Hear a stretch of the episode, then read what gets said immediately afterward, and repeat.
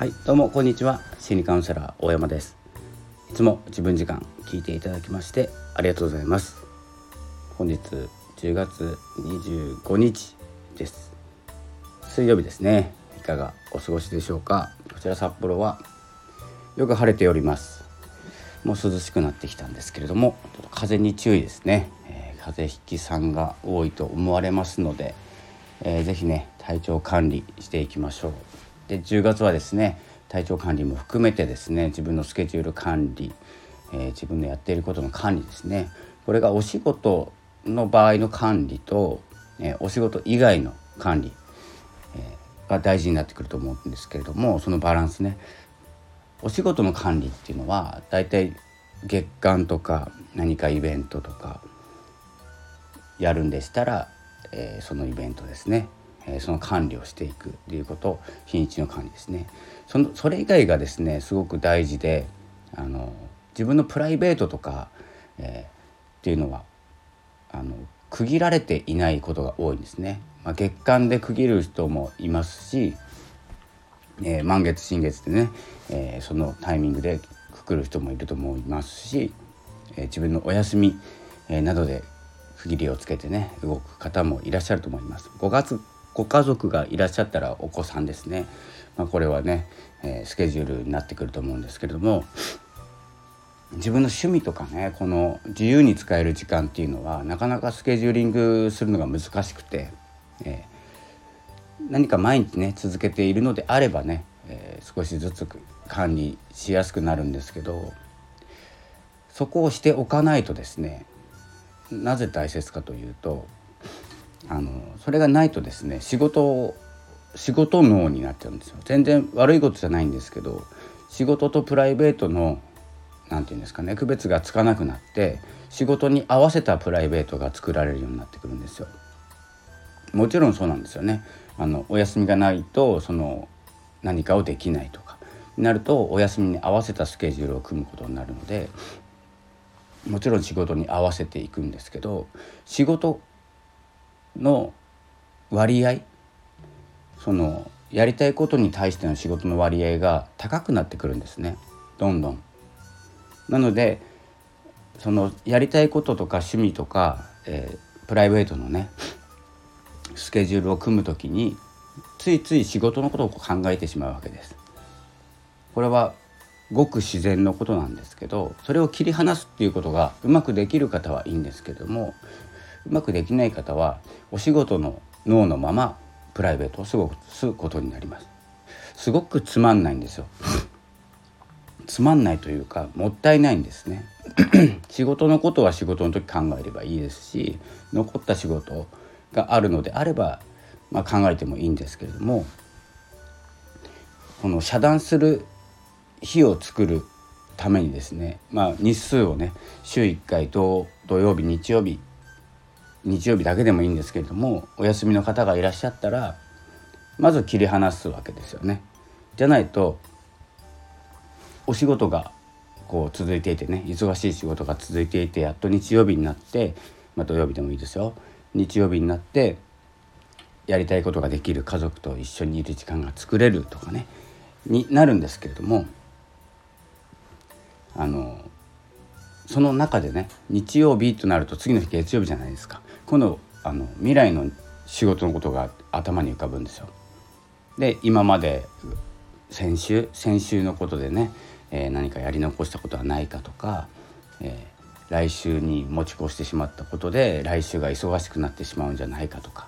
まあ、季節感を持ったね仕事だったらスケジュールすごく大事で大事なんですけれどもあの忘れちゃいけないですし、えー、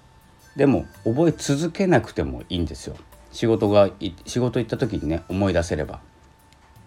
なので今10月ですかで僕はですね飲食業が長かったので10月になるとね もうおせちなんですよ。えー、忘年会今年は早盛り上がりそうなので忙しくなりますよね。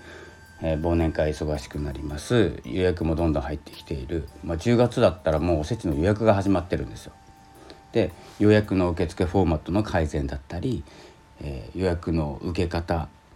ね、これは全こうチェーン店でしたら全店にね共通した取り方だったりそれの報告の仕方だったりっていうのがですねこう年に1回のことなんでなのであの統一されることが結構ないんですよ。人が変わるんで。そういった忙しい時期に入るのでもう僕もそうなんですけどもう休みの日も休んでいる時も休憩時間も常にこう現場プラスその年末のことなんですよ。もうすでにね。で年末のことだけだったらいいんですけど年末のトラブルどんなことが起こっていたか去年ね。去年まで。そういうことをずっと考えてるわけですね。もう常に苦しいんですよ。今起きているかのように。で年末が起きて何かトラブルがないかトラブルの解消の仕方だったりどんなご意見をもらえるのかとかね。いろいろ考える時間。もう10月入ってます。9月ぐらいから入ってるかな。なのでそのね9101112 4ヶ月もう仕事にとらわれてるわけです心がね。でそんな中プライベートを過ごそうとなるとなかなか難しいんですよ。切っておかないと休みの日ぐらいね。でしっかりと休みの前とか、えーと、常にねスケジュール管理をしておくと、えー、休みの日はこの日は考えることがない日にするっていうふうにですねプライベートを充実させるためには仕事をこう切り離すっていうことが大事になってくるかなと思っております。まあ、そんなね感じで、まあ、仕事仕事脳でね、まあ、長い間365日考えながらね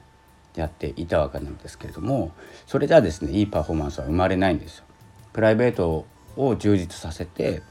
それをね活かせるようにならないと誰も見本にしないんですよ。見本にされないということは結構役に立ってないんですね。